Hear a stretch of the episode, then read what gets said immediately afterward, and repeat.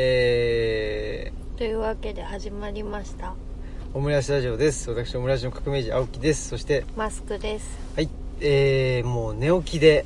眠たいんだよね眠たい。もうそういう、なんでしょう、睡眠時間を削って、オムラジを取る意味が、どこにあるんだろうか と。なんか、ふと、そういう風に感じてしまうというか、まあ削削ってて削ってはいない。ではないかなでもね、オムラジ取らなけれあば、まあねもうちょっと、寝れるわけですよね。まあそうです、うん。はいっていうこのストイックなやはいっぱりもうストア派ですね僕はねストア派こと青木とそうですかはいいうふうにもう名乗りたいと思いますね吉野ストアですねこれはは吉スト吉スト派ということで、いわかりましたは、はいい、あのー関係ないんですけど吉野ストアっていうスーパーがあるんですけどありますねなんか吉ストっていうスーパーと吉野ストアっていうスーパーがあるんですよえ別なんですかいや多分一緒なんだけどあれは何だろうっていうのがちょっと最近の一番のやっぱり関心、うんわかんないしですねちょっと知りたいですね、うん本当にね何でしょうね多分1キロもないぐらいのそのぐらいの範囲に2つあるんですよああ吉ストと吉野ストアが、あどねっ、ちも吉野町にあるんですかそうだと思いますもううん吉野町かうんその隣のなんか青大淀淀堂とかなんかそんなとこかとかそのぐらいの感じではいもう最近のやっぱり一番の関心はそれですあそうですかはいはいということでえ久しぶりの近況うー、ん山村夫婦砲弾はいということですねそうですうねん近況と近いう況ことでこれ3週間ぶりぐらいかなそうなんかあそなっかえっとそうですね曽我いろんなあそさうんですとの会がね2回あっていじちさんでじじさんが1回あったとね出てもらったりしてたんでなんか割と近況すごい地地味っていうかうんうんなんかドラマを一生懸命見てたよとかうん原稿一生懸命書いてるよとかうん割とコツコツな感じですねまあねうそうですねんうんあのねドラマは今期そのわドラマっていつもね私しかほぼ見てないんですけど、うん今期珍しく2人で一緒に同じドラマをリアルタイムで追っかけるということをはなんか初めてやりやったというかそうなりましたねうんだからそれがなんかちょっと新鮮だったっていうかあのでもそんなにたくさん見てたわけじゃなくて大豆田十和子と3人の元夫とど、えー、とコントが始まるうんうんだけだったんだけど僕にとしては結構たくさん見てるっていあまあそうですよねだって週2回見るたねそうです時よがあるんだもんうね、ん、結構忙しかったですよ、まあ忙しかったですね、でもまあ次早く見たいなみたいなそうだずっねと感じでそうそうあのポエティックラジオで垣内さんと奥さんがあのまあえっと大豆田十和子論とうんなんかあの私がディズニーランドがちょっと苦手っていう話を絡めて、うんまあ、ドラマについて結構語ってくれてたのでうんすごい面白かったんですようね、んあとねコントが始まるの話も前にしてたからちょっとぜひまたオムエティークラジオやりたいなと思いますねうんそうでその時に言ってくれてたのが、まあ、大豆田十和子は垣内ご夫妻も結構ハマってたとうんでなんかでも奥さんはあんまりこうドラマにはまりすぎたくないみたいなうとんころがあって、っていうのもなんかまあかあのねあの見た人はご存知だと思うんだけどカゴメちゃんがいなくなっちゃうわけじゃないですか、うんまあ、でもあれかごめちゃんと同じように大豆田十和子の世界も、まあ、大体その3ヶ月の公開を終えたらいなくなっちゃうわけじゃないですかう、んでそれがちょっと悲しいから、うんあんまりドラマとこうドラマに没入しすぎたくないけどこうはまり込んじゃうみたいなうん感じで多分なんかディズニーがディズニーランドが苦手っていうのも、まあ、細部まで作り込まれてるから没入しすぎちゃうから逆に苦手なんじゃないかみたいな感じでうん言ってくれててでもなんか確かにそういう面はあるのかなって思いますねなんか夢の国確かにすごい再現率高い夢の国だけど一歩出たら夢の国じゃなくなっちゃうんだよねとか考えちゃううん、考えちゃうところがあるなとは思いますねうん、うんなんか昔はいその大学の時の同級生かな、う誰だったか忘れちゃったけどやっぱりそのディズニーランドとその当時のその USJ ですかんあはいユニバーサルスタジオ UFJ ですか 違う違う銀行銀行それ USJ の方ね、はいとちょっとあのなんていうかな比較してうん言ってた時に、やっぱりまあい本当そうでディズニーランドの方がまあ作り込み感といううか、んあのーなんていうのかな、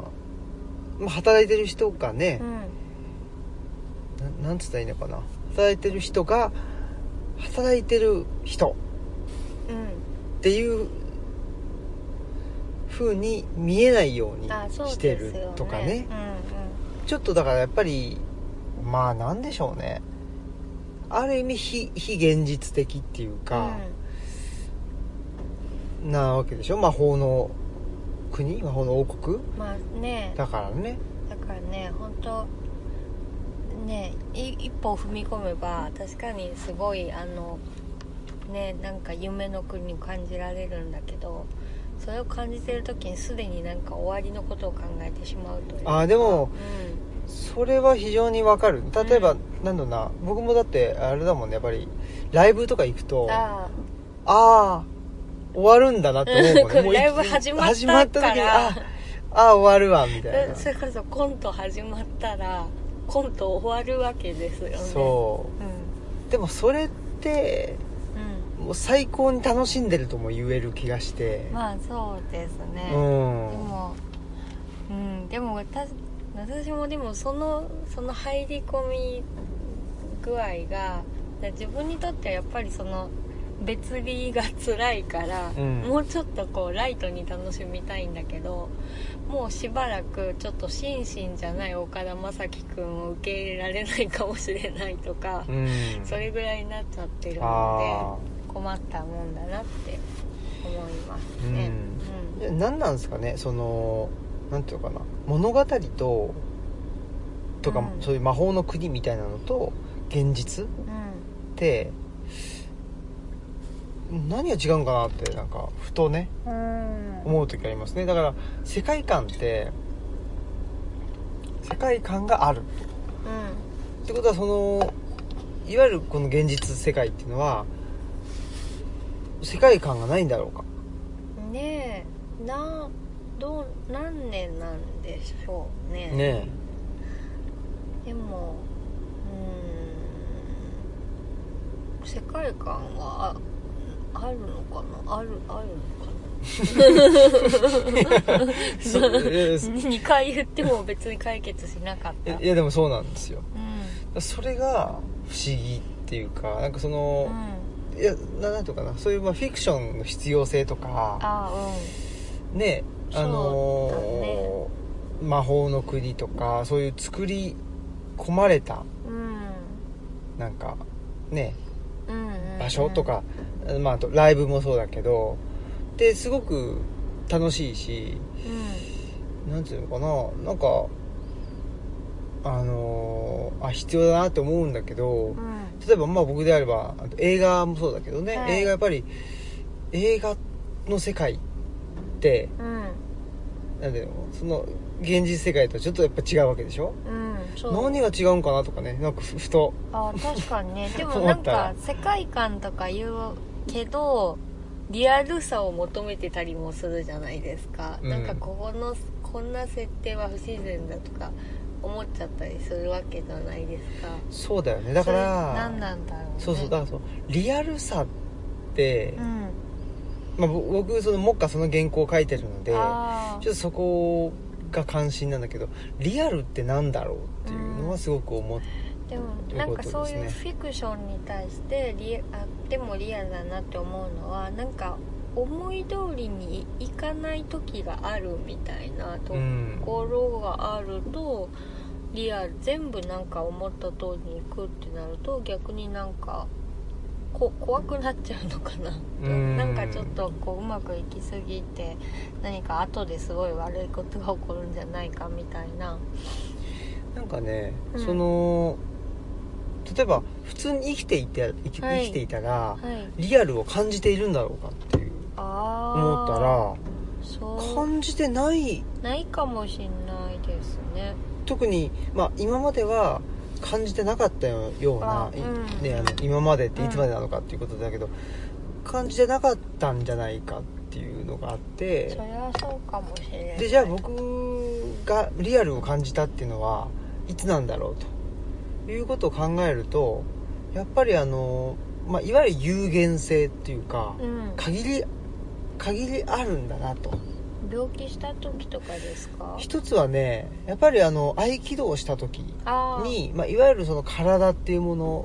の限界にうん限界を感じたとうん一つですね、で、まあ、二つ目がその病気はいしたっていうところが、まあ、二つ目で三つ目はやっぱりこの東吉野村っていうのを越してきて、でいろいろまああのいわゆる不便うんはいなこともたくさんあったりとか、そうですうんねあとは何ていうかなあの諦めないといけないっていうかねなんかうん例えばうーんねあの大阪とか東京とかに住んでたらまあ美術館行ったりとかねなんかあとライブ行ったりとかっていうのがまああの村に住んでるよりも容易にできるわけじゃないですかうんうんだけどもう村に住んでたらもうそれを諦めざるを得ないわけでしょ、うん、だけどその諦め諦めざるを得ない状況がイコールじゃあマイナスなのかというとそうじゃなくてなんかそのうん有限性を手に入れたっていあそううですね感覚は、まああったかなうんとは思うんですよね。そうですねだからやっぱりどどこまでもバーチャルだったっていうか街にいるとでも本当は体の限界とか心の限界とかあるからうん、あのそんななんだろう自分が行きたいなと思ったイベントは全部行けるわけでもないしそうそうそうなんかあの有限性はあったんだけどそれが全然見えなくな一応電車で10分で行けるしとか。うんいうことはあったからなんかだからそそれを行かなかったらなんか自分がちょっとあのサボったんじゃないかなみたいな風に思っちゃってたんだけどうんなんかそうやっぱり有限性あったんだなっていうのを今はまあ片道2時間かかるとかっていうので、まあ、物理的にすごい見えるのでなんか余計に有限性がを感じやすくなったというか。うん、だからその、うんまあ、結論を言うと、はい、まあ、やっぱり有限性をがあなんていうかな有限性を感じるっていうのがリアルっていうことに一番近いんじゃないかなというなるほど思った時にやっぱりねとライブが始まった時にあ終わるんだなと思ってしまうっていうことはやっぱりこれ有限性を感じているっていうことなので。あそうですねそれがリアルなんじゃないかな、まあリアルなんじゃないかなっていうのはな何かそこにリアルさを感じていあーるそうですねのかなとだからそのし映画にしたって映画の幕があ開けてねでまあうんといつか終わるとうんいう方が何かまあなんうんリアルを感じるっ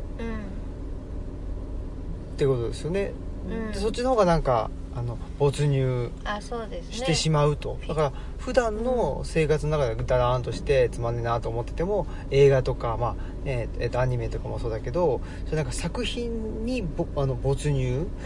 うしてしまうというそうしたらどっちがリアルなのかっていうああ確かに、うん本当ですねでもまあそういう人結構いるんじゃないいやそうそうそうでしょかねいるからまあそれがいいいい悪いとかじゃなじゃないんだけど、うんなんか本当人に人それぞれなんかあとリアルってあリうアんルを感じる場面っていうのはあってだから別に東吉野村に住んでようがリアルを感じてない人たちはたくさんいるしあーうん、あそれはそうですねねとまあ、東京に住んでても、ね、とリアルを感じている人はたくさんいるうんとは思うんですよ、うん、なのでなんかだからそのファンタジーとか、まあ、僕もドラマを見ていて、うん、うん、大豆田十和子のねはいドラマ見ててなんだろうねやっぱり全体的にそのリアルを感じるかっていうとうんうんそうじゃないわけそうでです、ね、しょだしまあねえそれも難しくてドキュメンタリーだったらじゃあリアルかとはいはい言ったらなんかでもないねう何これみたいん、な、やっぱりうんその撮り方とか、うんやっぱり物語のしその物語り方によってリアルを全然感じなかったりもするわけじゃないですかそうですのねねだからなんだろうなと思いつつやっぱりなんだろうねなんかうーんリアルさそうねで僕のそのから言う僕に言わせるとうわ誰「や 誰やお前は」巨匠か巨匠ねうん値に言わせるとですね、僕はちょっとダメだなって思うのは、はい結構あるんですああ結構じゃないけどあーそのちょっとあって大豆だとはこのはい場面でもはいなんかなんていうのかなえーっと具体的な場面で言うとはいシンシンとう、んあの十和子うんがなんか家にいてうんなんかちょっとそのなんていうのかなちょっといい感じになっあなっちゃってるように見えちゃう時に、えっ、と娘あのうたちゃんうたちゃんが帰っってきて、でねうんうんそのまま部屋に行っちゃううと、んその時になんていうのいやあのそういうと何と仲がいいんだったらと言ってよみたいな、うん言うんだけどいや仲良くないよとうんっていう時にこうなんて言ったかちょっと具体的にはあれだけど、あまあこうこんな風にな仲良くないよっていううんうんのうんにすごくたくさん言うみたいな、うんああいうのちょっと僕ダメなんですよああ何がですかいやなんかすごいその、なんていうのかなえこんなことこんな風に言うことないじゃん、うんうんうんなんかあまあねなんかう んそうなんかでもそれそれこにだけすごく感じちゃうっていうあかー確かにでもそういうの多いですよねあの坂本雄二そうなんだ脚本た多分だって他のシーンでもあったでしょそれあのなんかなんかおつなんか元気ないねとか言った時に、うんなんかあの最後まで飲んでないお酒お酒のグラス下げられたのかなとかなんか、はいはい休日は何をしてますかって聞かれたんじゃないですかとかいっぱいう言う、ん、そうそういっぱい言うっていう ねあれがちょっとダメうんなんかふそそういうふふっとなんかうんちょっと引いちゃうっていうか、だからそういうとこあれが多分でもなんだろう特徴といえば特徴だし、うんだからそれそこで好みは分かれるんだろうなとは確かに思いますよねなんかそういう言葉遊びじゃないけどなんかそういうこう日常のさまつなところを絶妙に捉える言葉遊びみたいな、はいはいはいところそうねが特徴ではあると思ううんうんうん私はなんかそそそんなに好きでも嫌いそその部分はね、うんうん好きでも嫌いでもないんうんうんうんだけどうんでもそうで、んその日常のあのーそういうねあうんちっちゃなうん部分をまあうん比喩的にあそうそう言うわけじゃないそでうすそかうそうだからでももうそれは物語で見せてよってあ、うんうん、思っちゃうんうんなんかそのなんていうのかなあのねとインド映画でよくあるようあーに全部もう言っちゃう2時間半3時間3時間半ぐらいずーっと映画でやってきて最後に「あああの時のお前はあんなんとかかんとかで でもまだ生きてたんだなでこれから」みたいな全部全部もうそいやそれでいいやんみたいなで今までのえ今までの3時間半は何だったんだみたいなのがあるじゃないですか、ねそうです、ね、なんかちょっとねそういうだ僕そこにやっぱりちょっとあリアルを感じないっていうかセリフで言う言わないでそれみたいなそうあじゃあどっちかというとまあでもそういう場面もあるけど、まあ、例えばなんかこうセリフじゃないその日常のさまつの面白さってあるじゃないですかあの例えばあのシーンシーンで言ったらえっと携帯電話でをこう、うんうん横にして、うんうんあの音が入るところを一番口に近づけて、うんうんの会話してる人を見て、うわあの人なんか業界人ぶりやがってみたいな思ったら、同じように見てる十和子がいて、うんそこからなんか変だねってみたいなジェスチャーをして仲良くなり始めるみたいな、でああれれははそうですあれはいいんですそうねうんうんなるほどなるほどそうなんですだから多分日常ってうんだから僕がリアルと感じるのって、まあ、さっきの有限性っていう話もそうだし、んんそんなに言葉で表現してなくないっていうあまあほとんどそうです特に日本人はなんか、いね、わざわざ言わないっていうそうところは多いのかなっていうね感じですね、うんだからそれは確かに今回は多かったのかなそうなんだっていう気もしますと、うんまあどうだろうなわかんないけどうんうなのでまあそういう意味ですごいなんでしょうねんうんそういう意味でというかまああのー前提はすごく前提というかうんうん前提としてはすごく面白かったなとは思ってるんだけど、そういうところがあるとなんかちょっといやいやいやみたいな、うんうんなんていうのかななんかその無粋あー無粋だなとうんうんうん思ってしまうっていうかね、なんかその辺書きない夫妻はどう見てたのかなとかも今度オムエティークできたら聞いてみたいです、ね、ここまで行ってそこが好きなんですっていう話になったらもうちょっと申し訳ないですよねいやでもなんだろうお二人ともその演劇にそうだね造形があるからそう,、いう観点から見たらどうなんだろうなとかそうなんですちょよっだとか聞いてみたいな、らあのタモリがうん、ミュージカルが見えない、ああいやあはんな急に歌い出さないでしょって言ってたよ ねそうなんだけどタモリがいやそれはそうなんだけどなみたいなのがあっいてでもまあそれ人によってありますよそねうなんかそそうの思うんだよね黒子とかも、はいはいもしかしたらダメな人はダメかもあしそれうなかもねいいるじゃんみたいな、うんうんうん黒い服を着た誰あれ誰あれみ そたういなあんなやついないからみたいなそうそういやいやいあやいや忍者ですかみたいなそうじゃないんだよな黒み子たいなダねメな人もきっといるでしょうねねだからあの好きなとこ語るのもいいけどここがちょっと無理っていうとこ語るのも結構面白い面白いかももしれないですしれ,、ねうん、しれないですうんだまあおおまんべだとわ子はうん基本的には何でしょうねなんかあのまあおしゃれな感じでねあうのんかっこよかったし、うんま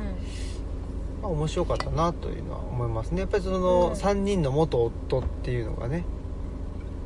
なんかねなんかキャラがね、うんあそのうそれぞれ違ってそうですて、よね面白かったんで、まあ、願わくばもうちょっとやっぱりねあの3人の元夫を中心にあそうです、ね、僕はそんあなのになんか物語が展開したら、うんまあ普通いやそれじゃ普通じゃんってうん言うかもしれないけどねその坂本雄二氏はあゆ雄二だっけあうん多分は言うかもしれないけど、うんやっぱり大豆田十和子と3人の元夫というからにはうんねそうですねその話ちょっともっとがとも聞っきたいよともっっていうと見たかったですねそうですねうん、もっとめでたかった、うん、ちょっともったいないっていうかそりね、ゃそうですね、うん、やだっけどやっぱり、なんていうかなその3人の元夫のあの細かいうんなんか部分を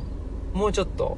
あの見たかったっていうあか、あそうですねうんうんそのさまつなそれこそねと日常のうんなんかとこで「いやこういうやついるわ」みたいなのとかなんていうのかな、まあ、逆に言うと「いやこんなやついないでしょうんこんなやついないでしょ」でも多分僕はそれを言葉として言言わなかったらあーいいんだと思うんだようんうね、んうんでこんなやついないでしょってことはなんていうのかな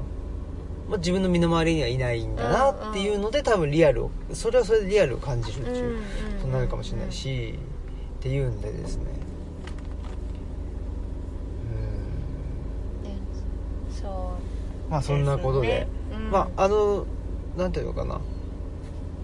まあ本当あの、たえー何と面白かったなというのがううんねありますけどまあなんだかんだ言いながら毎週結構楽しみにそうですよ見てましたよね、はいいはい、でコントが始まるの話もしていいですかあ本当ですか、はいうんうんあちゃんと思えていくにも取っといてくださいねああそうですか、ういんやコントが始まるは、はいやまあ基本的にはそのね毎週楽しみに見ていたというのがまあ前提にあるんうんで、えーねえっとあの面白かったなとうんはいいうところではあるんですけどやっぱりあれですよあねの中浜さんそうえーっと有村架純有村架純ちゃうんのあのキャラねんはいあれがやっぱりちょっとまあまあ鼻につくなとおー ちょっとねいやなんかすごい優等生な感じっていうかだしなんかちょっとなんていうのかななんかあの距離感が不明っていうかあーなんかちょっとなんでしょうねなんかそのファンファンファンなのにうんねあのまあい妹きっかけだけどちょっと一緒にうんだ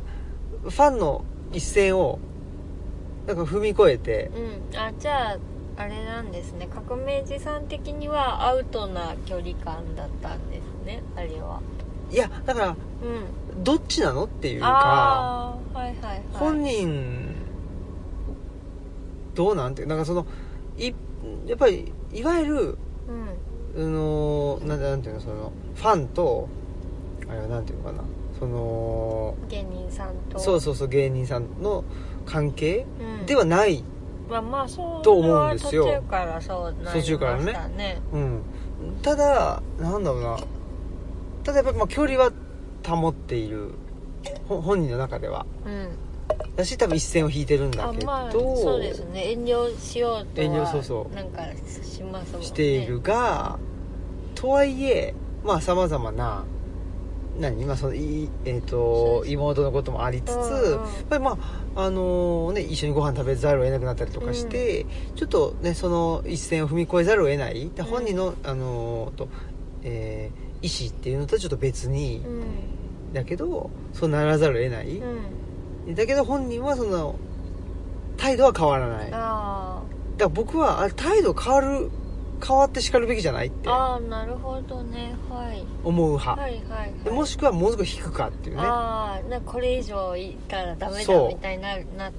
とそうかねなるほどなんか本人の中でそのはっきり言って葛藤というか、なんかちょっと内面がよく見えないっていうああでかもそれはそうかもしれませんねうん、なるほどそれが一番気になったところですね、うでちょっとなんか鼻についちゃうっていうかんう、んうんうんねえ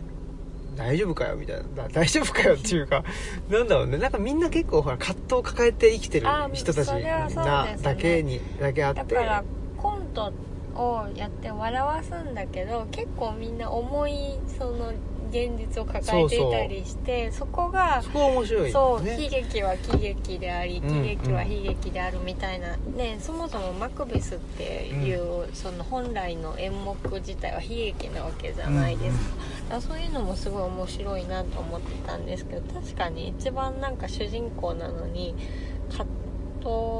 主人公っていうかみハルトが主人公なのかなでもまあメインのね人なのに葛藤がいまいち見えなかったのうかな、んわかんないけどと僕はまあね思ったと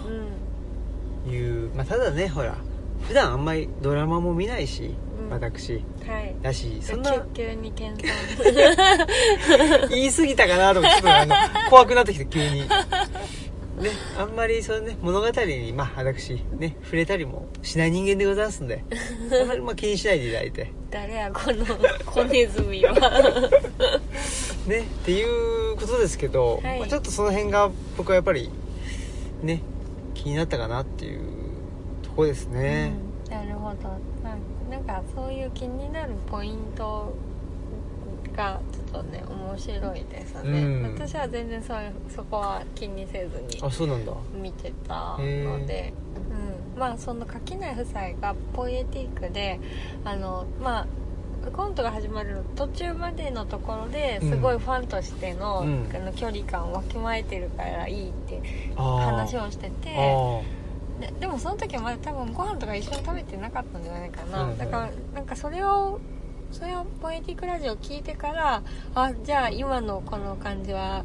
なんかお二人的にはどうなんだろうなとかは考えるようにはなったんですけどああうーんうんいやなんかそうだね別になんとかじゃあファンであるからにはねひえっと弾けよというふうにも別に思わないし、うだからといってなんていうのその一緒にねご飯食べてることとうんとファンであることんうんが別に全然同居するものでもあるとは思うんだけど、なんかちそこがでもどう思ってんだろうっていうのがなんかちょっとあまり、まあ、あの描かれないっていうかあの感じなかったなっていうところまあどうでもよかったのかもしれないどうでもいいっていうかそのね、あうのんマクベスのあの、うん物語のあの本筋からはねあの特にそこを描いちゃうとねうんまああとの何とノイズになってしまうというかあまあねそうですねということはあるとは思うんですけど近づかなかったらドラマにならないっていうねこともあるしこととか、そのことによってねその中浜さんの心のがね、うんえっと、揺れちゃったらそそっちの話になっちゃったりしたあらー確か にそれは違うっていうね、まあ3人のね一応そうそうそう話だから、ね、そうそうそれは分かって僕だってねはい分かって言ってるんですけど、はいただちょっと気になっちゃったなっていうところはありますねだからあの3人のことに関してはまああんまり文句もなくっていうか、うん、うんうんそんな気はしますねうんうんいやもうね素晴らしかったですねうん、うんやっぱり菅田将暉君はあーすごいですねすごいですよねあうんあ、彼はうんですごい豪華な、ね、キャストだったし、なんかねびっくりするぐらい豪華だったなって思うし、うんみんなすごいなんか上手な俳優さんばっかりだったなっていう感じもしたしはいはいそんなことではいえー近況中か、まあ、ドラマの話っていうことになっちゃいましたけど、まはいあ、そんなんでですね、えーまあ、我々ドラマを見たりとかあとは原稿を書いたりとそうですねコツコツコツコツやっているよということですね書いてますねまあなんやかんや言ってちょ一番近いところで言うと山岳ノートうんのあそうですねツー2ががまあ大体ね目処がそうですね今デザインも頑張ってもらってたりとか、ねあと自分たちもまあ原稿書いたり構成したりしてるよって感じですね、今日ねはいたまたま某はい某神が良い神が基地だと書いてああ歓喜うさんん栗の人栗の人と、うんまあ、ちょっと別件であの連絡取ってることがあってはい「おい山岳ノート面白いね」とあそうなので今2回目を読んでるとへえ言ってましたよあ本当ですかそうういうことをもっと言ってくれ とそういうこと言わないからなーっていうねそういうとこだぞ と誰や ねん先輩やろそういうとこなんだということをちょっとあのお伝えしたんですけどね お伝えしたお茶吹きそうになったわなんですけどっていうんでまあねあの面白かったよというあ嬉しい評判の嬉しいです、ね、山岳ノートでございます、ねうーんそうも2もねなんか2はやっぱり日記の分量が増えてうん2もまたね面白いと思いますよああ本当ですかあれいやいやどうだろうわかんない急にもうはしごを外されてしあまっごためんごめんいやもうなんかいやわ私ちょっとああでもあのそうエッセイよよろしかったでござい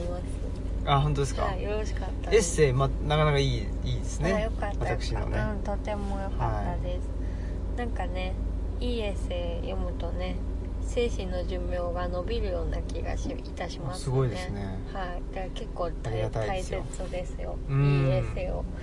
摂取するということはああいいですねまあ、はい、い、い物語っていうかねあそうですねはい、うんいやそうだから何でしょうね文章って基本すごい、まあ、さっきの話で有限性っていうかすごい限られた、はい、あのー情報うん、だと思うんですよ、そうだねううんん、とてもでもだからこそなんかそこからそうですねねだから自分にも結びつけやすいというかう、んなんか自分に関係ないことかななのなはずでもなんか例えば100年前の人が書いたものに、うん自分の人生を重ねてすごい感動しちゃったりとか、うんうんうんそういうことが起きやすいんじゃないかなと思いますねそうですねういん、やなんかねなんか最近ちょっとそれバラバラに摂取したい感じになってきてるっていうかその文章は文章で、ああのー取り入れたいとあはいでなんでしょうそういうドラマとか映画とかそこではできるだけそのなんていうかな言語で説明してほしくないんだと、ああなるほどね、うん、じゃあじゃあでもあれですねなんか本当に坂本雄二脚本のようななんかセリフが命みたいなあ作風はあんまり合わないかもしれないですよねいやどうなんだろういやセリフが命は全然いいんだけど、うんそこなんていうか説明をされちゃうとあそのいや、えーあの映像だからあうん映像で見せてほしいだなるほどそこにうんうん、あのこここまあまあね偉そうにす偉そうに申し訳ないですけどねその坂本さん 今腕組んに対して腕組んでねに対して申し訳ないけど、いそのやっぱりねあの効果的効果的っていうか、ね、そこにセリフをが入ってるのは全然いいんですうよ、んセリフがダメなわけじゃなくてうん、って思うのとあともう一つはあの最近やっぱりほらあの南無阿弥陀仏をうんはい、私聞いてたり、毎朝はそうそうそう聞くとかあとイタリア語ねい聞いてます、ね、聞いてたりするとだからその意味の世界の外側っつうかおー意味よく分かんないけどはいなんか聞いてると心地いいっていうそれはそれでうん自分が欲してるものとしてあるなとうんもう思ってるんですよなねるほどね、うんまあ両方うんねお得意のね、はい2つの世界を行き来す るお得意のと言われてしまうとあれですけ ど、嫌な言い方ですねねえ、 また言ってるよとだからやっぱ両方必要なんでしょうね、そうですね、んそうだすね そうだっすねそうだすねうんはい、うんまあ、そんなことで、はいはい、えーぜひ山岳ノートの方もですね、はいうん、お楽しみということですし、はいえーその山岳ノート2を観光記念としてですね、はいまたあの垣内さんともね、はいえーお話もしたいなとあそうもですね思っていたり、まあ、目下あとはあのーまあ、いつも通りですけどね、はい建築家のブライアン ことこうしましとゆうすけさんとそうそうとねまたどっかで話そうということも言ってたりと、はい、あでも直近であのお話しすることが決まってるのはあそうですねラグビー元日本代表のはい平尾剛さんそうですねです平よね尾さんとオンラインで、はい7月の20何日とかですね20何日とか何ですね日とかですねじゃあちょっと告待知にならないというってまあえーオリンピックについてオリンピッ7ク、月28日水曜日のはい、夜8時からですね東京オリンピック2020が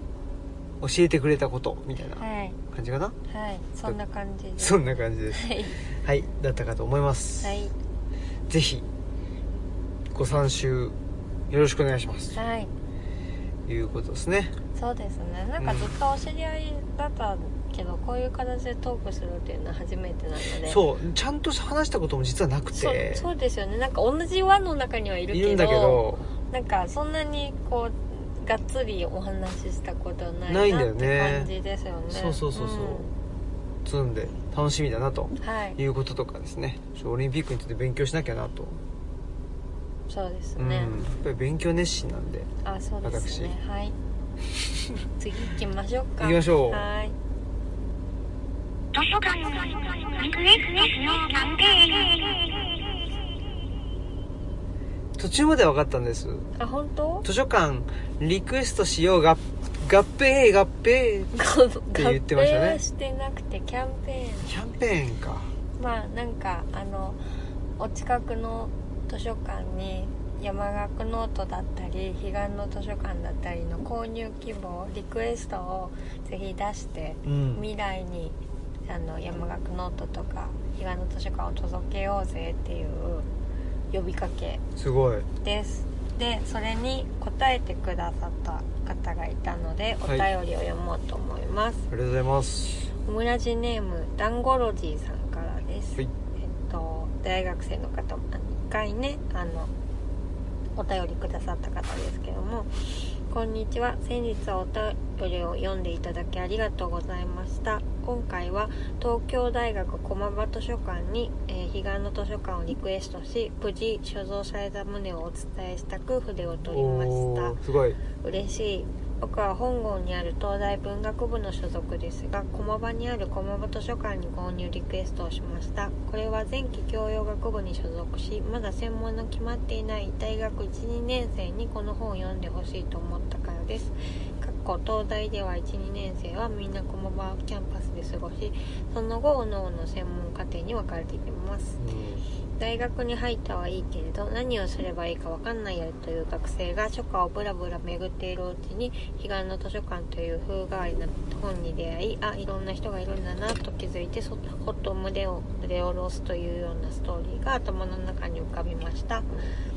東京の図書館で彼岸の図書館に出会うというのが素敵ですよねそんなことが実際に起こればいいなと思います僕はすでに彼岸の図書館を持っているのですが不思議と心が穏やかになるいい本だなと思っています引き続きオムラジの配信を楽しみにしていますそれでは失礼しますちなみに件名分類は以下のようでしたご参考までにということで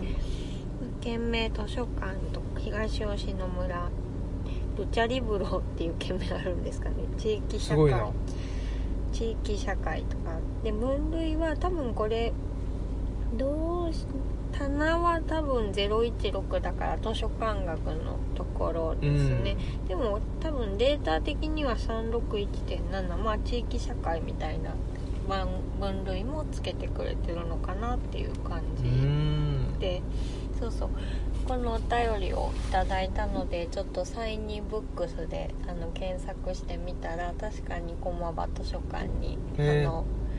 所蔵されてるというデータが出てきてありがとうございますってさすがはい思いました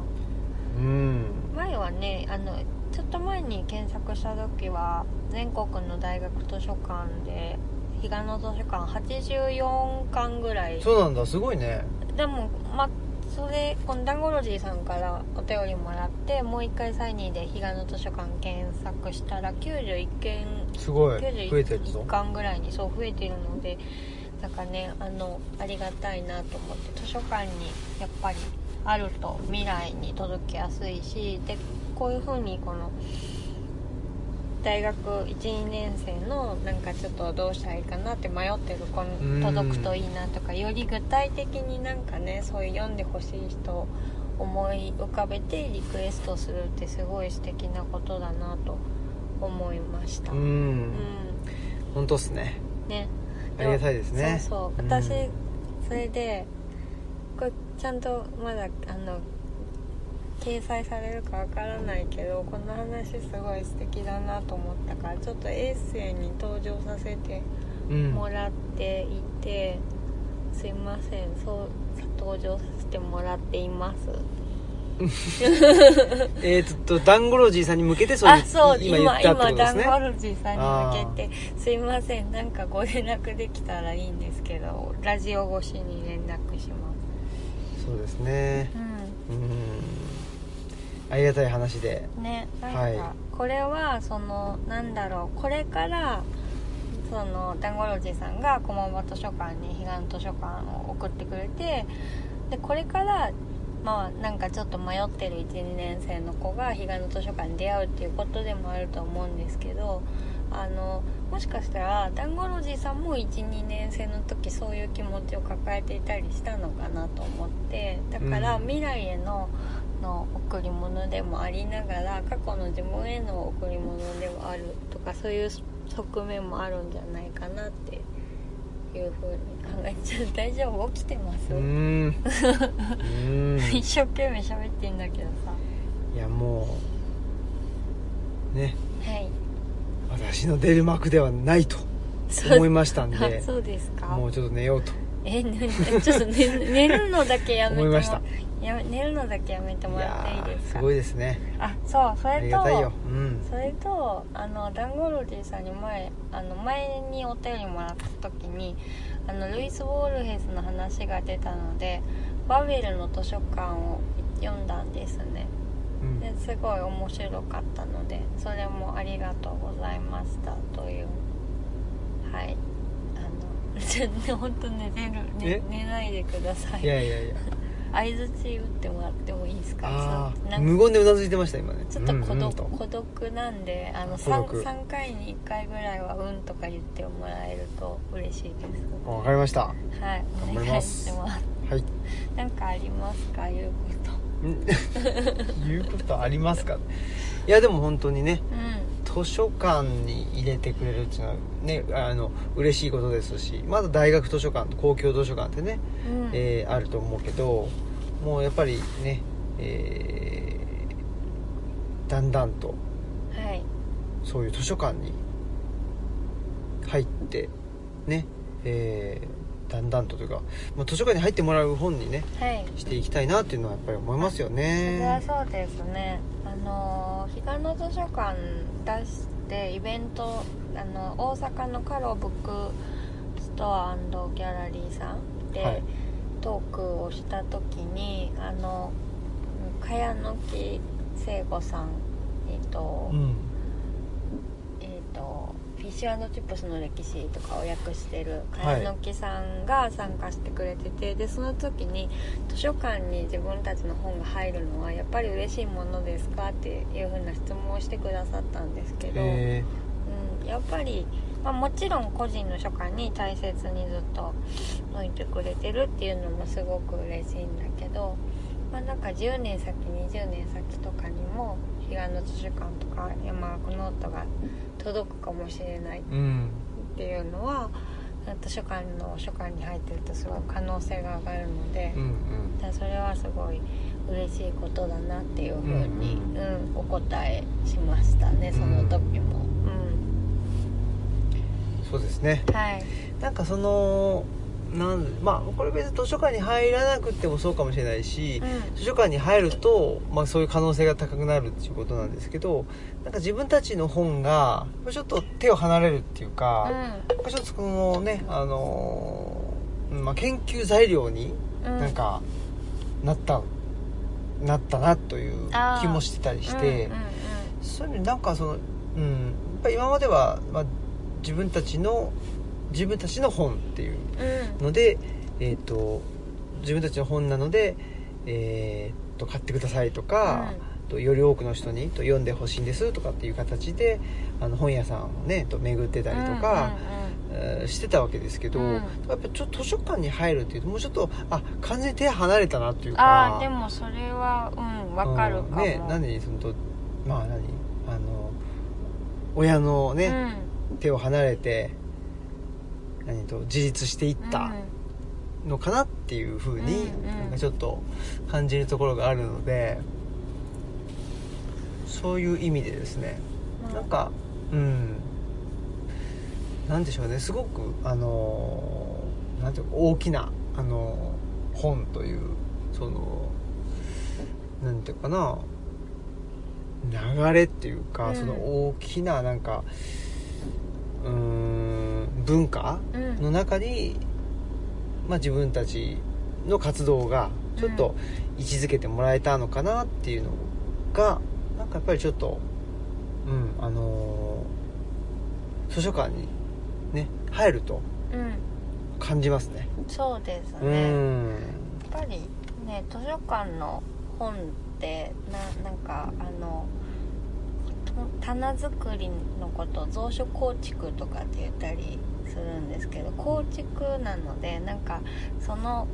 一冊一冊もちろん独立した本であるんだけどなんかこう支え合って地の構造物を作ってるみたいな私はイメージを持っていて。うんなんでその中に入れてもらえたってことは、まあ他の本とも支え合っているっていううん感じがして、なんかすごいその一部にな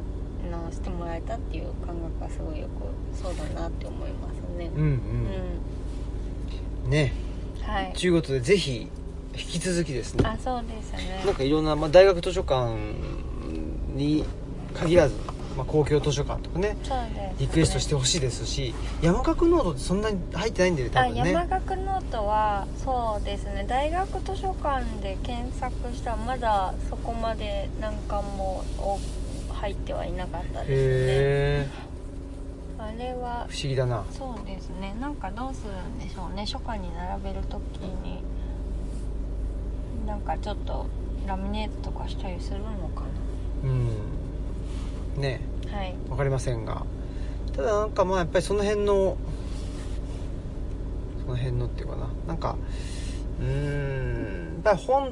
て言ったらやっぱ時空を超えてほしいよっていうあまあそうです、ね、うんところがあるんでうんうんうんそれはちょっと第一歩としてね、うんあの大学図書館にあの入れていただいたっていうのは、ね、非常にそうですねはいやありがたいやと本当に嬉しいいうことだし、えーまあ引き続きですねなんかそういう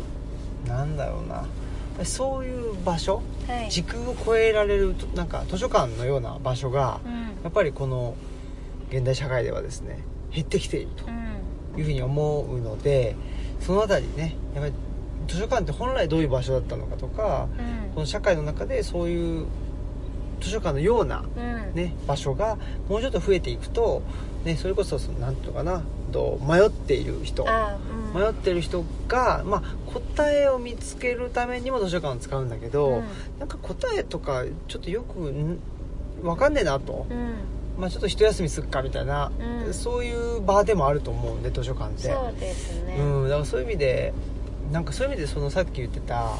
なんていうのかななんかあのーうん、意味がうんその本っていもう本当にたくさんあってそれが置いてあるだけだと意味が分かんないああだけどそうですねただなんかいその読み方が分かると意味が分かったりとかそのどこかのタイミングでうんちょっと意味が分かるようになってきたりうんうんうんするわけじゃないですか。うんなんかそれってさまざ、まな物語であったり、えーまあ、僕でいうところのお経もそうだし、えっと、イタリア語もそうなんだけど、うんうんその意味がわからない世界の中に意味がわかるものがポンポンポンと入ってると、すごくなんか救われたようなあそうですねなんか気持ちになるう、んそうですねそうあこの単語はわかるわとかそうそうそうあこの話してるんだなってことだけわかるわと思うとちょっとなんかもう耳をもうちょっとそば立てるみたいな、ね、そうそうそうそうだからまあそういう意味ではねえっとまあお経の勉強とかね、あとはイタリア語の勉強とかしていくとどんどんどんどんそこの分かる部分が増えていくので、うんそうするとまたさらに分かんないものって何かなっていうふうに、まあ人間っていうのはですね、はい欲深いもんで、うまあ、そういうふうに考えるんだとは思うんですけれど、はなんかそういうその何重にも重なっているんはいなんでしょうねそのまあ言ってしまうと知うん知のなんか構造物といううんそういうのがあの図書館だしやっぱりそこは飽きないですよねそうですあねーこれは時空を超えるわと、うんそうですね、うんでちょっとそういう話を今度ねあの今関書房さんのノートで連載してる「土着への処方箋」が本にしようかみたいすなごい話が出てるので、まあ、そういう図書館とは一体どういうものなんだろうっていうことを、まあ、最近かなり詰めて考えてうん文章にしていってるっていうのが私は最近の近況です。はいはい必要なことだと思いますね今ねはい、うんまあ本当にそうですね、うんあの関消防の高松さんもそういう風に言ってくれてすごいですねうん話がちょっとずっと進んでいるのでまたそれもそれもちょっと先になりそうだけどでもままあお楽しみにっていう感じですねうんそうですね、なかはなかまああの本を書くっていうのはね一朝一夕にはいかないわけなんで、ね、まあ、ちょっとなんですかあとコツコツ、うん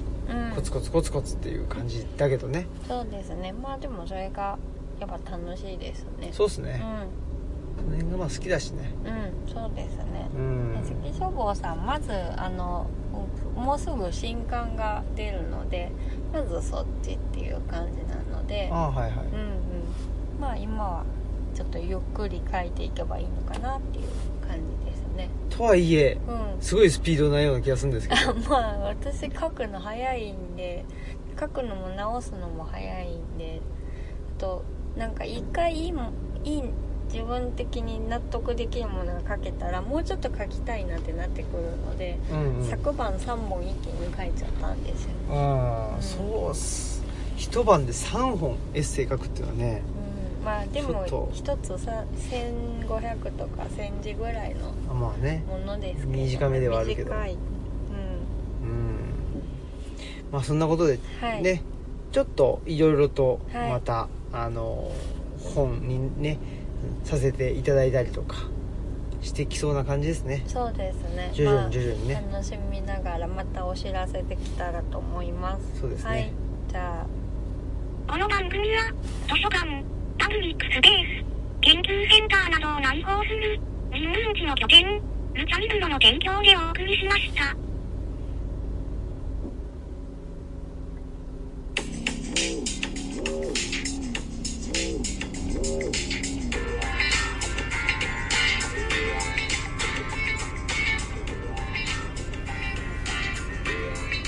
あはいあのーね坂本雄二の話ばっかりしちゃったんですけど、はいそうそうじゃないミノデスキーのユージ氏の方がですねおおこの間ブラッと来てすごく素敵な本棚とをを作って持ってきてくれたりとかそうすんごい綺麗に草刈りしてくれたんですよねすごいですね草刈りしてくれるってすごいねうん住み始めた中で一番綺麗に買ってありましうたんねえやっぱりそういうところかねそういうねこう有志氏のようなねうん方からちょっとと我々も学ばねばならないしそうですねだから教えてほしいなと思いますねうんだからもうとりあえず草刈りはこの状態を覚えておかないとなっていうふうに、あーはい、思いましたまあもう本当一律ガーッと買っちゃうんだろうねあそうですねうんでもやっぱりなんかねそのうんなんだろう結構こっちの人って剪定とかももうあの首を切るみたいにバサって切っちゃったりして、ちょっとびっくり最初したんだけどえこれって大丈夫みたいなふうに思ってたんだけど全然生えてくるのでいやそこ、うんそこでしょうね、うんはい生えてくるというもう、うんほほっといたら生えてくる自然めっちゃ強いなってやっぱり全然強いんだなっていうのをそうだよねだからほっといたら本当に家自然に飲み込まれますからね木々とか草に飲み込まれるからなんかななんか制服した気になってバカみたいだなっていうのをちょっと思ったりそうだからう有限性を感じたわけですよ、んうんうん、僕らはね、うんこっち越してきてそうそうただそういうなんかある種のむなんだろう無限というか、やっぱり自然の何無限のエネルギーってうんいうか、それもやっぱ同時に感じる気がしますねそうですねだからやっぱすごいちちちっちゃい存在だなっていうのもねうん感じたりとかはするようになりましたねと自分たちがってことあそうそうそうそう、はいそうですね、まあそういう部分もなんか自然って時空を超えていくっていうか、うんうんそれだからなんか自然の中に図書館がこういう風にあるっていうのはなんか理にかなってる部分があるんじゃないかなっていう風に昨日そういう文章書きましたはい、はいということで、えー本日のお相手はオムラジの革命児青木とマスクでしさよなたさよらなら